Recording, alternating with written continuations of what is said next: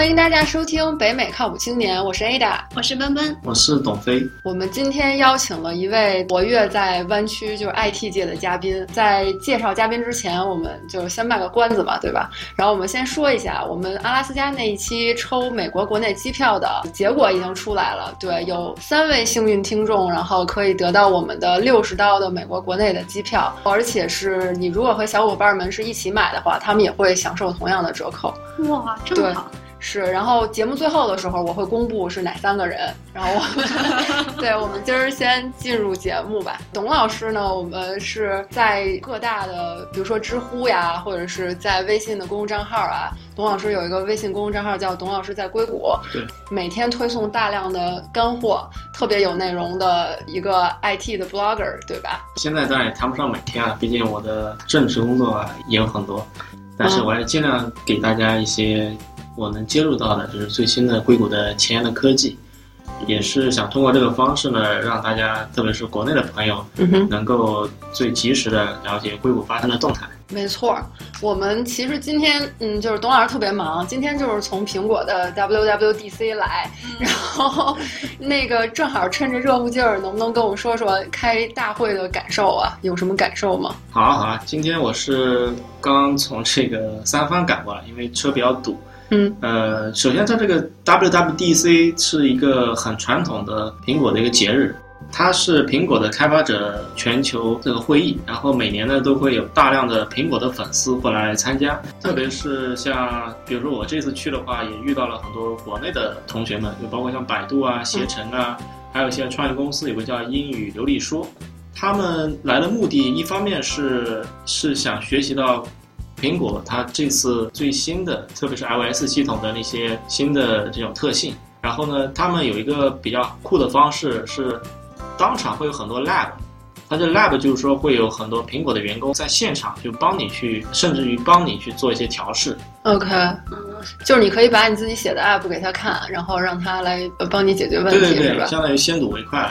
另外一个就是也是一个社交的功能了，因为它这是一个很传统性的大会，那么每年会从全世界来一些可以说是这个领域领域里面的一些这种高手或者大牛，他们聚在一起的话，可以一起去建立起一个很好的这种切磋一下，切磋武艺。那所以主要就是给那种。程序员们、开发者们开的大会，像我们这种脑残果粉 去了，估计也听不太懂，对吧？就我当场看到的效果是，可能百分之八十都是男性。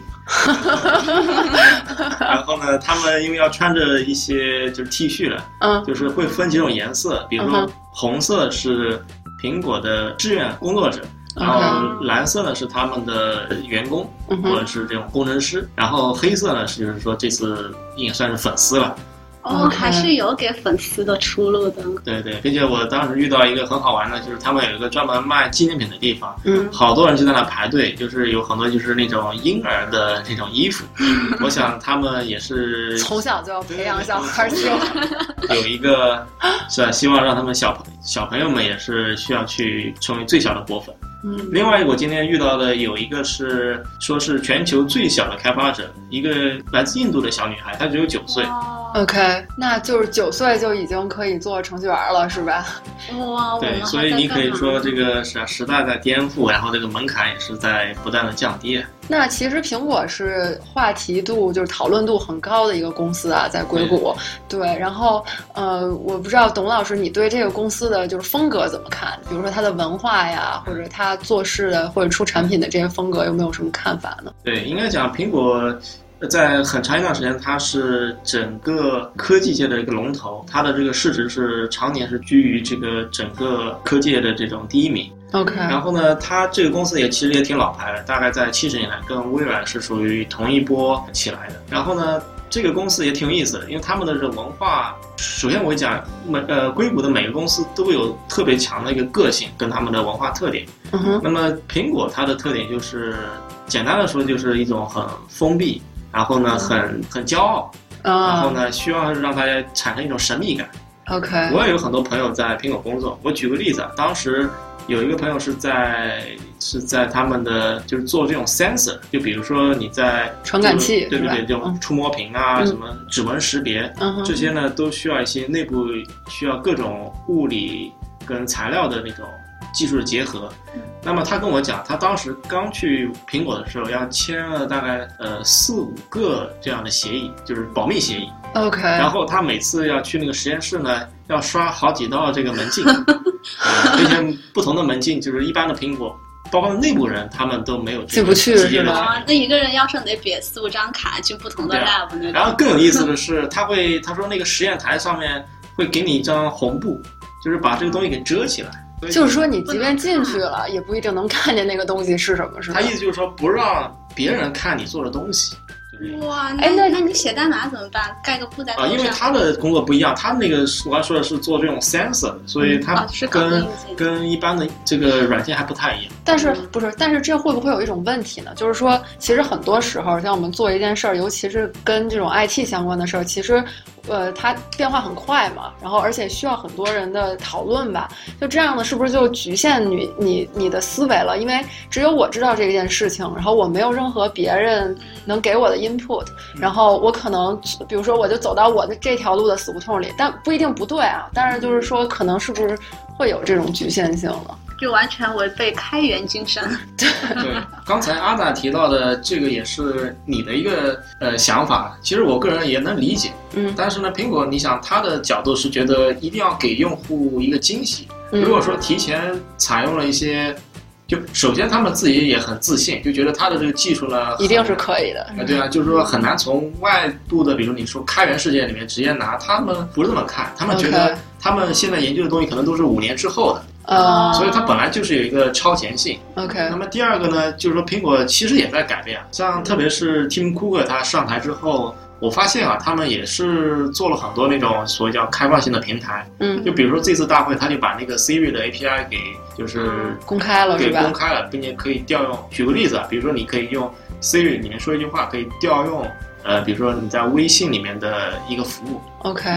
这样的话，我觉得他的态度也是在在变化了。包括苹果现在内部我，因为我之前也是在那边就是面过试，嗯，他们内部其实也用到过一些，比如像一些大数据的组件，而那些组件其实是开源的。就好像我看他这次那个大会上嘛，说他的那个照片的一个新功能，呃，有两个新功能。我感觉都是模仿别人的公司，一个就是可以人脸识别你是谁嘛，就像 Facebook tag people 那种嗯，然后还有一个就是可以给你的照片加一个音频文字，然后做成小回忆的一个小视频那种，就完全是 Snapchat 的那个功能，对吧？对对，就会感觉就好像虽然觉得这个很好用哈，但感觉好像就不太像原来的苹果了。呃，确实是这次大会还是被很多人吐槽的，嗯他们就认为呢，这次可能苹果不够有这个创新对吧？不够有这个新意，嗯是吧？我个人觉得，就一方面呢，创新真不是这么容易的。也许他们内部试验了很多，但是最后可能没有 work out 出来，就只能作为，就说只能作废。另外一块就是，我觉得他们本身现在态度也是在，就就像你刚才说的，需要去赶上一些其他的这个这个竞争对手嗯啊，或者是某个产品的竞争对手。嗯所以他们确实也吸取了很多，包括像微信这个刚才说 Snapchat、Facebook 的一些这种 feature。然后我个人觉得它是一个可能说是互相学习的过程。也许微信它可以也可以借鉴一些 iMessage 里面的一些东西。对我其实因为这这两年苹果开大会，我觉得没有头两年那么火了，好像头两年就什么微博上啊，什么各处都是那种直播的，对特别特别多。我后来在网上看到一种说法，然后我觉得可能还挺令我信服的。我不知道啊，就有点腹黑这个说法，就是呃，其实美国是有一个，也不是美国，全世界有一个叫那个摩天大楼的诅咒，就是但凡你这个公司建一个摩天大楼，你这公司离岛就不远了。然后包括对，包括纽约的那个什么 MetLife 那些人寿的那些大楼，然后包括新呃新加坡的双塔也是跟亚洲金融危机相关的等等的。然后苹果呢，就是由于要建一个新的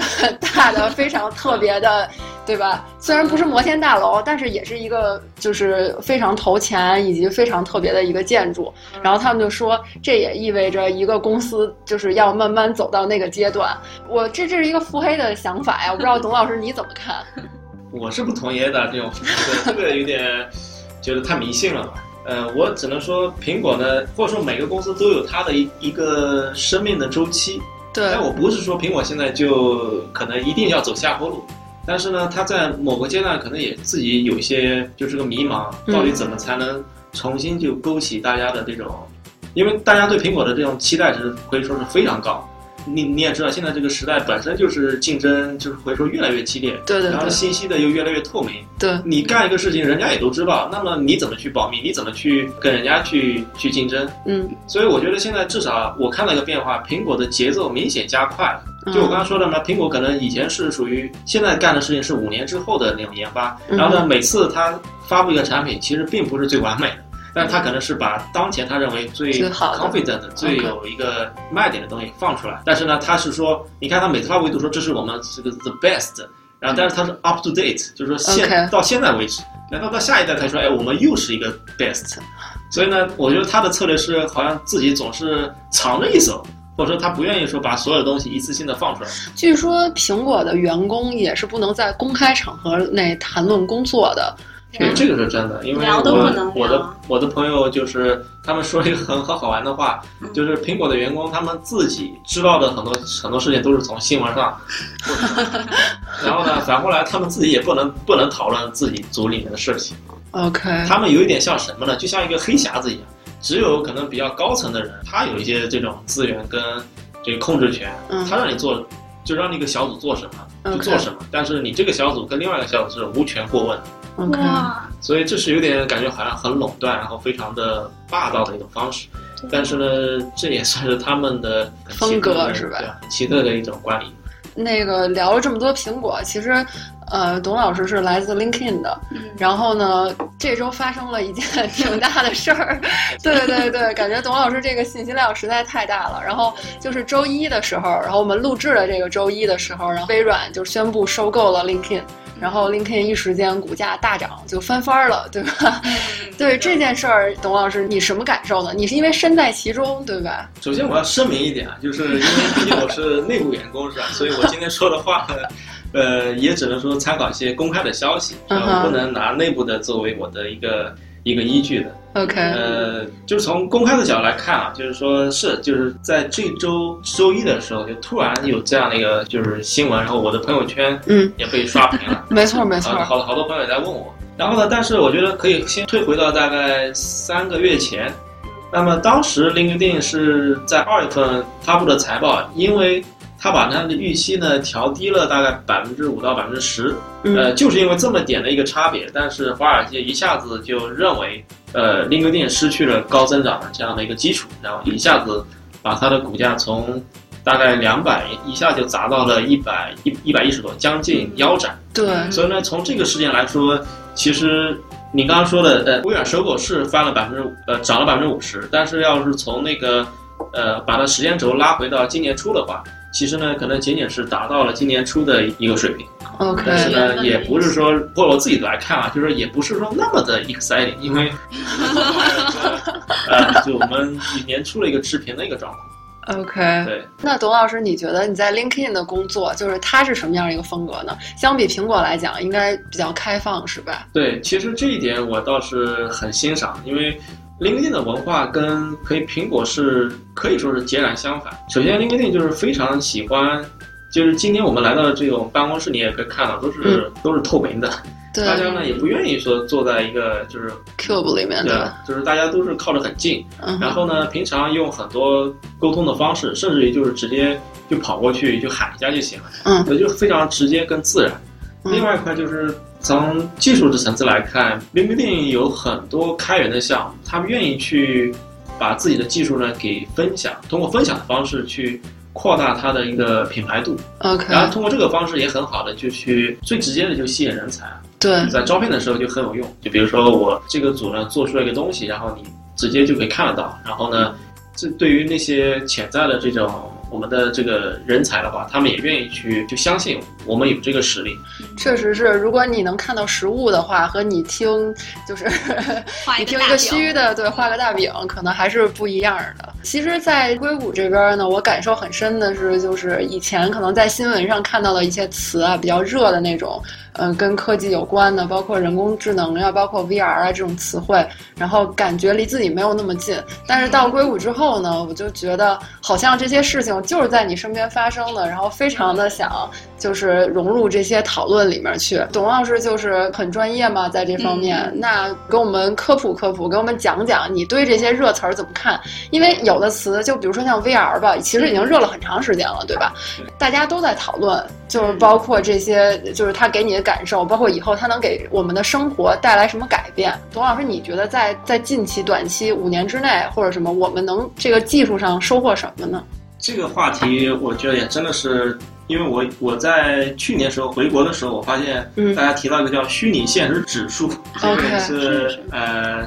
这个啊，这个是是这样，国国内很喜欢炒概念，然后呢，国内有一些就是上市公司在，比如什么创业板啊，这个他们愿意去把一些名词就做一些组合，然后呢，他们就是提出了一个叫虚拟现实指数的这样一个这样一个东西。嗯，可以这么说吧，因为我跟国内的朋友聊过，他们认为。呃，这里面确实泡沫很大，很多公司他们在没有任何技术积累跟基础的情况下，也可能就是一种粗制滥造了，就是把包括通过一些什么简单的一些什么镜片啊，一些这个组合起来，组合起来，像就在这种各种材料，包括这个软件，其实它有很多是甚至于这种数学的基础都没有达到的情况下，这个是不能用的。但是呢，问题就是说，他觉得这是一个未来，然后就把这个概念包装一下，说我们也是进入这个领域了，然后就会把这个叫事实或者叫市梦率给炒。炒作起来，就跟那种就跟你进电影院发现看了一个假三 D 电影一样。以前不是有那种假三 D 吗？就是拍的时候不是三 D，但是之后它经过一定的制作，比如字幕啊，还有有一些东西它是能飞起来的，但其他的 就是平面的。最后发现就电影名字是三 D。对对，就是类似这种的。对。但是话又说回来，我个人还是很相信里面有真正的那种有扎实的技术背景，或者是在一线的。这公司里面做过的，我说的一线就包括什么呢？比如像 Facebook 一个叫 Oculus，对，像微软一个叫 Hololens，对，啊，还有像比如说三星，因为他们做的是那种曲面屏，对那种精度啊，跟那个就是曲面方面确实是比较有经验，是吧？所以他们在这种研发人才上面也培养了很多，就包括我遇到一个最近就回国，就他就从 Facebook 的 Oculus 组就回国，呃，就带着他的技术回国创业。所以我相信呢，这种还是有一定的，这就是真正的实力的。嗯，呃，从这种大的方向来说，我觉得可能啊，就是现在还真的是太早。大家认为好像 Facebook 他提出了这个，呃，像这个小扎每次在这个会议，在他们的这种 F 八大会上面，嗯，他认为这是下一代的这种人机交互方式。OK，然后也愿意去。包括他之前对这个 Oculus 的收购，嗯，然后他自己的这种理解嘛，但是我个人觉得可能这个还稍微早了一点，因为如果说在那些我们的基础，其实像一个基础设施还不具备的情况下，呃，你再去谈一些应用的话，还确实确实是有点纸上谈兵。即使是这样的话，你也想，因为它的内容的制作也是需要花很大的时间的，对吧？你你可以想象，这有点像什么呢？像那个，比如说好莱坞吧，嗯，那大家为什么说中国就造造不出好电影？有一部分原因就是因为它这个技术基础太薄弱了。因为好莱坞，它造一部，它是，呃，比如说我们大家提到像那个斯皮尔伯格，他为什么这么可以说他对这种他把这种科技引入到这种。电影业当中是起到了非常大的一个一个推动。的，嗯，那它里面有很多这种科科技的技术嘛，就包括就是这种三 D 的渲染啊，然后通过像这种 GPU 的这种这种方式，各种特效，对。但是你要想，它这个也那可也是说背后有很多像包括物理学家、计算机学家那么长时间的一个投入。如果说没有这样的一个东西的话，你很难去达到一个逼真的效果。就是说，现在硬件还没有做的特别特别的好，所以我们在谈这个里面到到底用 VR 实现什么内容，其实是没有那么快的，是吧？呃，着急了。对对对，我先换到另外一个话题，因为我自己呢，我的优势应该是。做这个大数据的，OK，然后呢，我可以稍微说一个跟大数据相关的一个东西，嗯，就现在呢提出了一个，可能大家也听到很多叫叫这个深度学习的算法，对，其实这个深度学习呢本身这个名词并不是，也是有很多很多年的历史的，嗯，它当年就是从这个叫神经网络开始，呃，这个神经网络已经，我觉得至少有二三十年的这样的这样的故事。嗯，呃，只不过它是加了一个，就是说是不是一层？因为以前叫浅层呢，就是一到两层，它把这个层数就加到比如几十层甚至更多。嗯，那么为什么在最近这个大概就最近这五年嘛，就就爆发了？它的现在就是有很多应用的效果，就比如说语音识别，嗯，以前的话就可能只有百分之六十、七十就已经算不错了，现在可以一下子提高到百分之九十六以上。就是说能识别你这个说话的正确率是吧？对对，正确率，甚至于你可以说已经超过了普通的人类了。就说你 你没有听得明白了，他们都能听得懂甚至于还可以识别方言，哦在一些比如噪音的情况下去识别。OK，这个因为我看到过，像特别是百度在在这边有个 AI 的实验室，嗯那么它的那个领衔科学家叫 Andrew Yin，呃，中文叫吴恩达。呃，我看过他的一些就是那种演示跟他们研究成果，嗯，呃，确实是做的非常的 impressive。他当时举个什么例子呢？就是说，呃，它叫 spaceship 这种宇宙飞船，嗯，你像宇宙飞船要启动，呃，要要要想把它发射成功呢，他觉得有两点，一个是一个是你的这个燃料，嗯第二个就是引擎。OK，那么你可以这么想，假如说你只有这个燃料没有引擎的话，那这么这么大的一个东西你也你也嗯没办法上去。那么反过来，你只有这个引擎没有燃料的话，它是空的，你靠什么来推动呢？这也不行。那么把这个类比，你可以映射到它的燃料呢就是大数据，那么引擎呢就是深度学习。就只有这两个都具备好的情况下，它才能有一个这么大的一个威力吧。其实我个人也是觉得，在最近这两年，特别是大家今年可能也关注到一个叫 DeepMind 的公司，它是被之前是被 Google 收购的。大家更熟悉的是他们搞了个叫 AlphaGo，对，国内的朋友就是翻译成叫 AlphaGo，AlphaGo 能战胜人类。嗯这也是个很好的，就是一个实践的例子，是对吧？但是有些人就开始恐慌了，哎，说这个是不是导致的是人类的到达这个太末日了是对吧？对 机器人控制什么的，当时 Facebook 那个 CEO 呃扎克伯格他不是也站出来说了，说那个人工智能的这个发展得要在人类的控制下进行，不然以后后果不堪设想，对吧？嗯就这也是这样，是另外一个人是伊拉马斯克，也是那个他是特斯拉跟 SpaceX 的这个创始人了。他当时呢也是提出来一个叫，就跟你刚才说的叫这种人工智能威胁论。但是呢，我觉得你不能看一个人说什么，你要看他做了什么。他跟另外一个 关系的这个 founder 就是叫 Sam，很年轻的，他们两个人呢就是成立一个公司叫 Open AI，他们投了很多钱，就至少是上亿的这种这种投资，嗯对，然后呢，他这个公司是说要把一些 AI 的，就是首首先他们就是招了一些科学家，就是专门用来推动 AI 进步的。嗯那你说他一方面在担心这个 AI 说是什么威胁论，那为什么他自己投了那么多 这个？他是不是想研究出那个以后能打败 AI 的 AI 车？其实我觉得啊，我我倒是不担心这个机器人能统治人类，但是我觉得这就是跟工业革命一样的事情，就是你确实，如果人工智能这个东西真的能够在工作里或者在生活中运用上了之后呢，它会就是是人类的一个一个革命吧。其实我更担心是，比如说像在工业革命的时候，那个时候最底层的工人他们就失业了，因为现在有蒸汽机了，有各种机器了，然后所以我不需要拧螺丝的人了。对吧？你那卓别林的那些演的那些都不再存在，以后的人可能都看不懂了。嗯然后这样，但是人工智能出现了之后呢，我觉得就不仅是那些最底层的工作人员，他们没有工作了，很多可能，比如说我上过几年学，或者甚至我上大学的人，我都不需要你来工作了，我有一个机器又稳定，出错率又少，对吧？然后又又可以学习。然后我还不用担心他就是有什么生理的问题、生病呀什么等等，对吧？我为什么不用一个机器呢？这我觉得这个，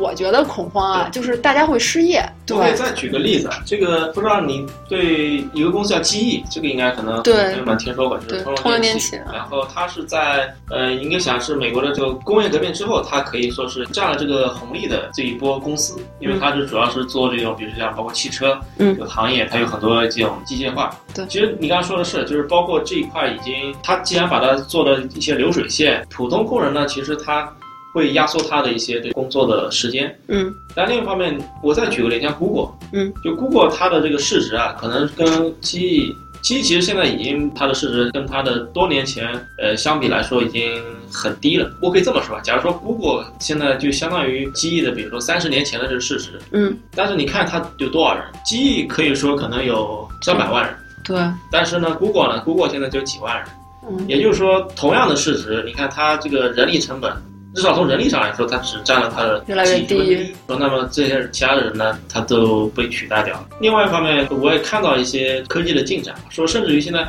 普通程序员他也要被这种，是也是通过 AI 的方式啊，也被取代掉。对，我觉得这这太完全可能这个事情。温温你怎么看呀？我就觉得，其实刚才董老师说这个例子还挺好的，就是基业和 Google 这个例子哈。不过我觉得这个也可以反向证明，不用太担心这个问题。你看 Google，它虽然不用那么多的员工来做这件事情了，但是它挣了这么多的利润吧，它又投资了很多其他的东西，对吧？就他投资的这些其他的公司啊，或者是其他的领域啊，其实又产生了很多新的就业机会。所以我就觉得他的这些就是被取缔的人或者事情，他只是被换了个方式，又让其他人去干了其他的事情。就是说，其实是大家要接受这个转变，就这社会要慢慢接受这个转变。就是你如果比如说被 lay off 了，被裁员了之后，然后你可能在这个行业里面，因为他不需要你了，饱和了嘛，你就需要学一些新的技能，然后去做一些其他的事儿，对吧？所以我觉得大家一定要看一些这种方向跟趋势吧。这样新的是会产生，但问题是你没有 ready，你有你有没有具备那种所谓的这种能力？因为它计算机它肯定是把那些就是这种低端的，然后不需要就是这种城市化的这种工作都完全就可以把人的这部分给解放出来。嗯。但是反过来，那这种比较有创造力、比较有这个对啊，就是说说白了就是那种创意性的工作，这个可能还是需要人来做，需要人来做。我感觉他是在逼迫人们学，就不断的，就你像你现在的阶段再往前学一个新的东西。我感觉这个瓶颈不是在科技的进步，这个瓶颈是在我们能接受多少。因为其实像就业问题什么，每个国家都是特别担心的，对吧？然后像美国也是，每个总统上去现在竞选的，就是一直在说什么，要是就呃就业率啊，然后等等等等的都炒得挺热的。就是尽管比如说我们不需要这些人了，但是政府可能还是希望。他们都有工作，这是一个稳定的一个非常重要的事情。对，所以有时候我我也想的可能腹黑一点，我就觉得有些科技它现在就是展露出来的科技，可能就比我们想象的要先进十几二十年去了。可能政府之类的机构也都知道这个事情，但是呢，为了让人类赶上这个学习速度，对吧？它可能就先放出五到十年啊，就一两年的技术让你们先 学习一下，然后呢，过几年再放一点，再放一点，这样就也避免就是大裁员或者是一下适应不了。对，但是我的觉得跟你相反，我是觉得现在这种信息的越来越透明化。透明化意味着什么呢？不管你是平民还是公主，还是 对吧？你你接收到的这个信息速度，可能真的就是大家都一样。对，不管你在美国还是中国，那种对技术、对新的一些趋势的能够把握住的，所以这种就意味着什么呢？它这种迭代速度是会非常快。你不去抓，那么肯定会有人去抓，就是去去去做那个新的东西，那么你不就失去了那个这所谓的机会了？所以我就说，你不是说能够能够 hold 住，而是说要紧紧跟上这一波这种潮流。OK，就是其实我们是要紧跟这个变化的，对，其实对，其实，在也是在硅谷这边感受这个变化也很快嘛。除了就是大家有这么些公司之外，其实还有一些很多很有名的领袖，就是这些企业的管理人员也好呀，或者是某些技术的带头人也好啊，等等的。嗯，有很多，就说最俗的，可能乔布斯大家都知道，然后又拍了电影，又等等的，就是全世界人。他虽然不是一个明星，但是全世界人都认识他。对，但是这一波过去之后呢，有一些新的其实领袖出来，也是大家崇拜的对象。董老师有没有觉得谁比较比较牛一点儿，值得我们去 follow 一下？我先回到这个乔布斯啊，因为我之前就就在今年那个清明节的时候，我还特意去找了一下他的墓地在哪。他那个墓地好像是撒在一片草坪上，他没有墓碑是吧？我记得他是为了，因为他的家人呢是为了不被骚扰吧，所以他没有直接写这个墓碑。但是呢，我是去看了一下，他是在某个那个这个公园里面。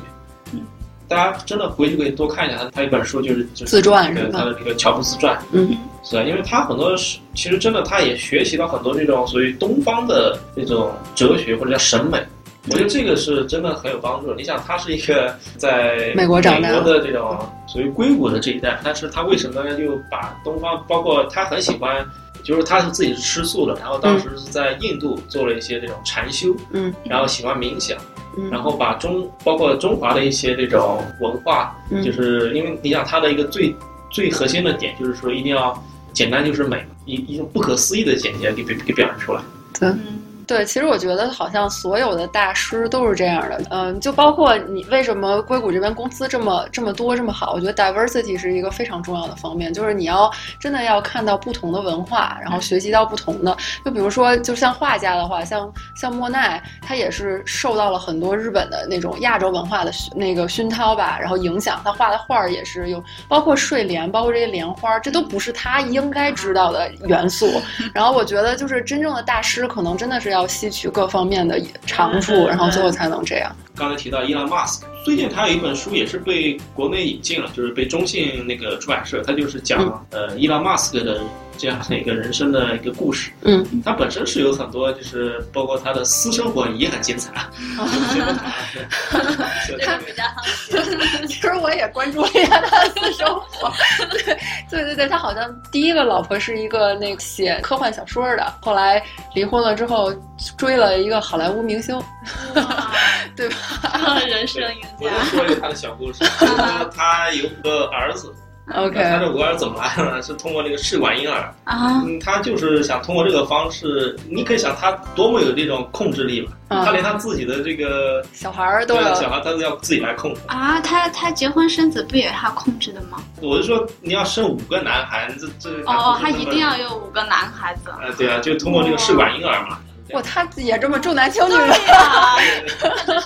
而且他为了就后来，因为他看不上那些就是什么幼儿园、小学，他为了他的几个这个就是孩子嘛，嗯他自己就建了个学校，就专门以他自己的这个理念聘请他认为最好的老师，嗯 然后就专门就建这种培养他下一代的学校。对就我现在呢，我给大家可能大家听的不知道是不是有有点累，然后我呢先给大家有一个算活跃一下大家的这个这个氛围不是吧？是一道面试题，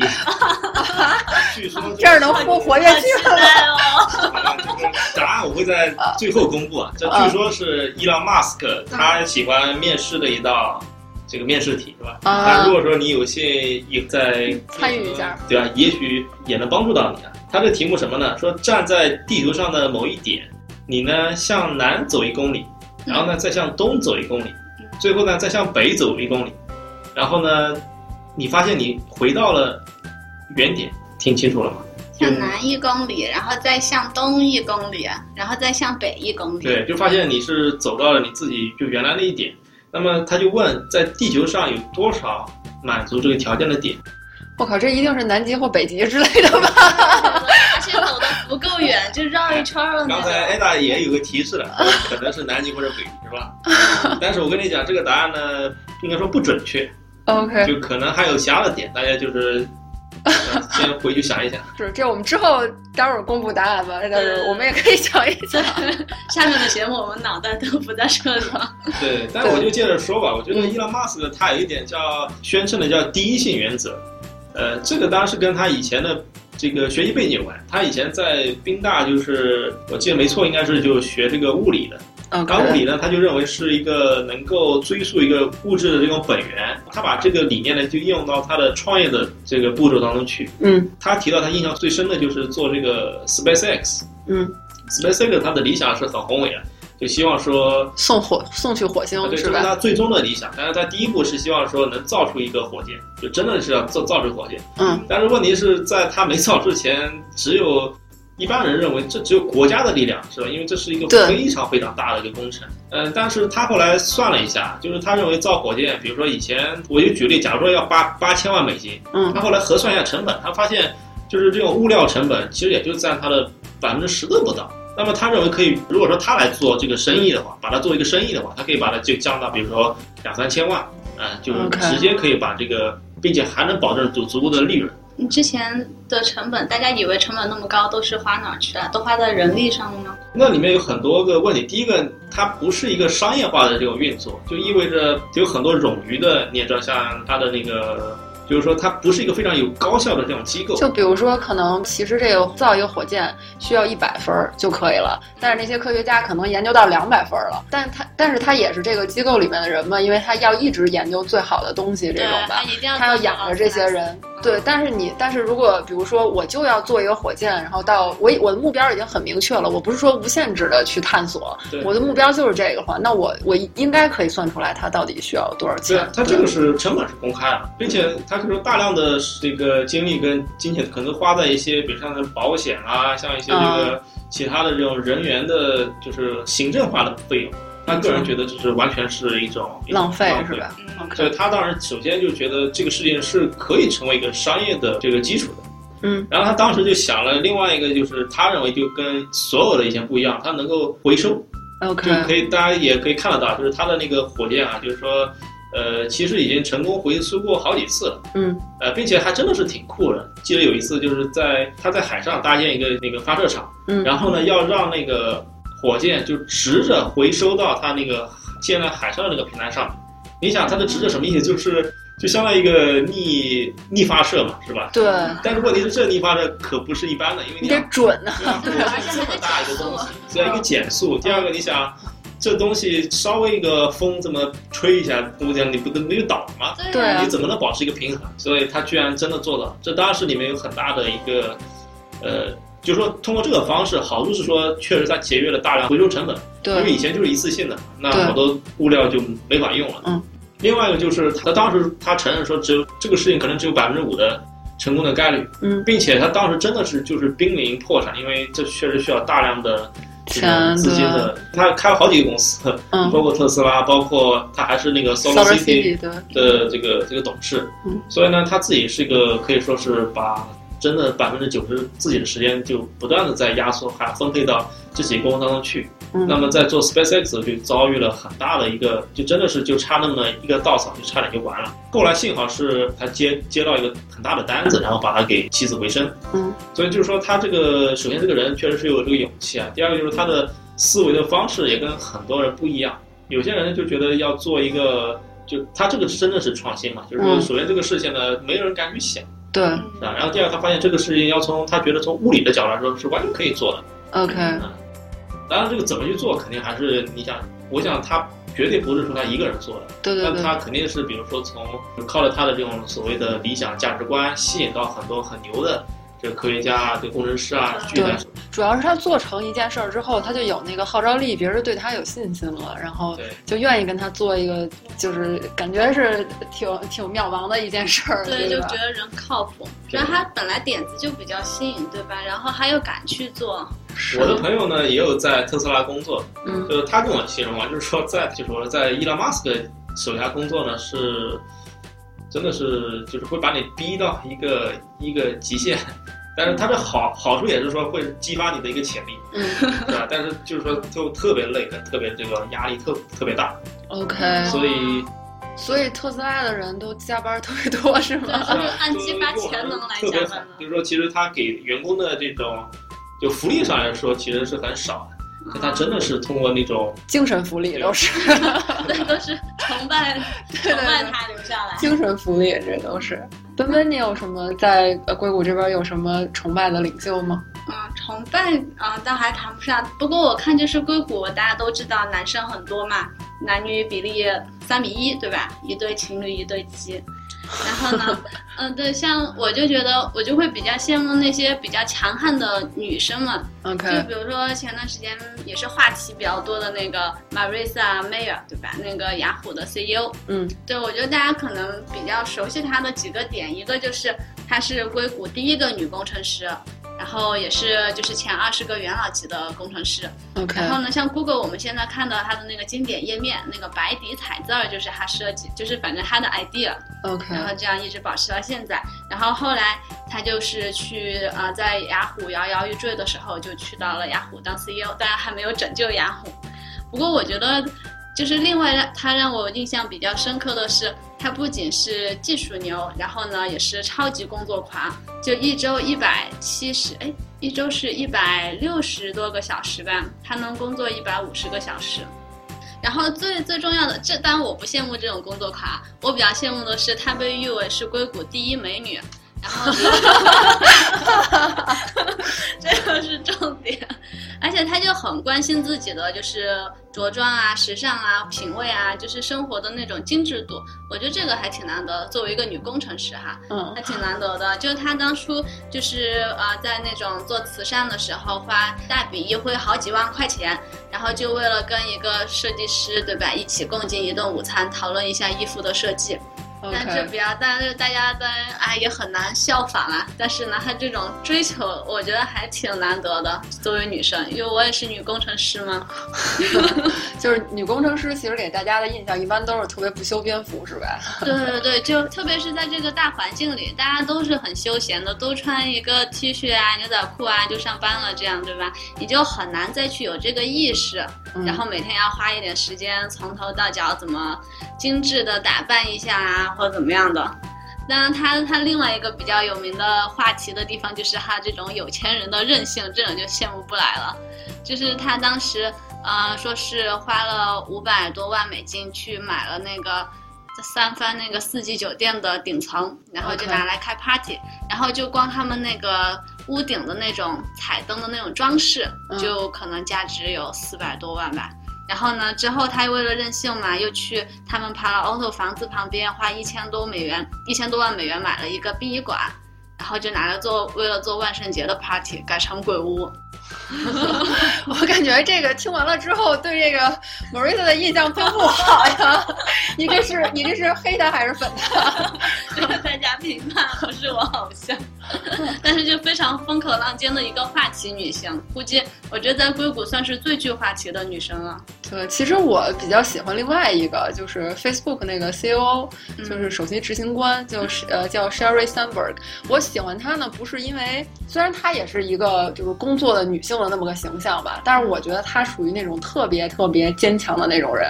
就是我觉得一般男生可能也做不到那种，就包括她去年的时候，她那个老公，然后在那个跑步机上，然后摔下来之后就去世了。他之后做了一些演讲，就是我觉得。他整个这个人吧，就是包括她，她在他书里面写说，她怀孕的时候，她遇到了很多很多问题，就是每整个人肿的跟个鲸鱼似的，但是她又要跟人家谈生意又怎么着，然后他自己心里想的那些，然后你就觉得这个人真的是特别坚韧，就是在很极限，就是你身体极其不舒适或者心情极其不舒适的情况下，还能做一些非常理性以及非常。就是那些决定，我觉得这个对我的影响也很大。而且我前一阵子有参加这边，因为硅谷就是像奔奔刚才说的，就是我们这个女生太少了嘛。我参加过一个活动，就是专门是女生的这种聚会，就是只要你是工作的女性，你就可以来。然后就是有很多大公司的高管，包括呃。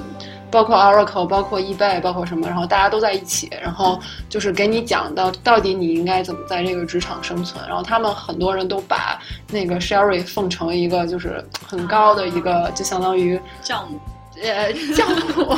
倒没有，就是就封成一个就是大家希望向他那个方向去走这样子。对对对对。对，董老师是不是觉得 这段离自己太远了？到一个女权会议。你说的这几个人我都知道，是吧？确实是像包括 Shirley，我确实挺感动的。就当时他在 Ber 呃 Berkeley 的那个演讲，演讲。呃，我个人觉得是，他在整个技术圈里面，包括在 Facebook，还有一些论坛，有些什么 Women in Tech 这种论坛的话，嗯，他大家对他的这种。不管是领导力还是这种信任度都是非常高的，嗯，是。那我确实也承认了，因为确实在硅谷这个地方呢，是有一些，就是女性，特别是做技术的确实很少，嗯。但是反过来，这就是个机会，就是说，你像现在很多，呃，很多组织啊，就鼓励这些，也是要从娃娃抓起嘛，特别是女娃娃的，对，印度小女孩很多，对啊，让那些女生愿意去从事一些科学跟 IT 相关的这种专业。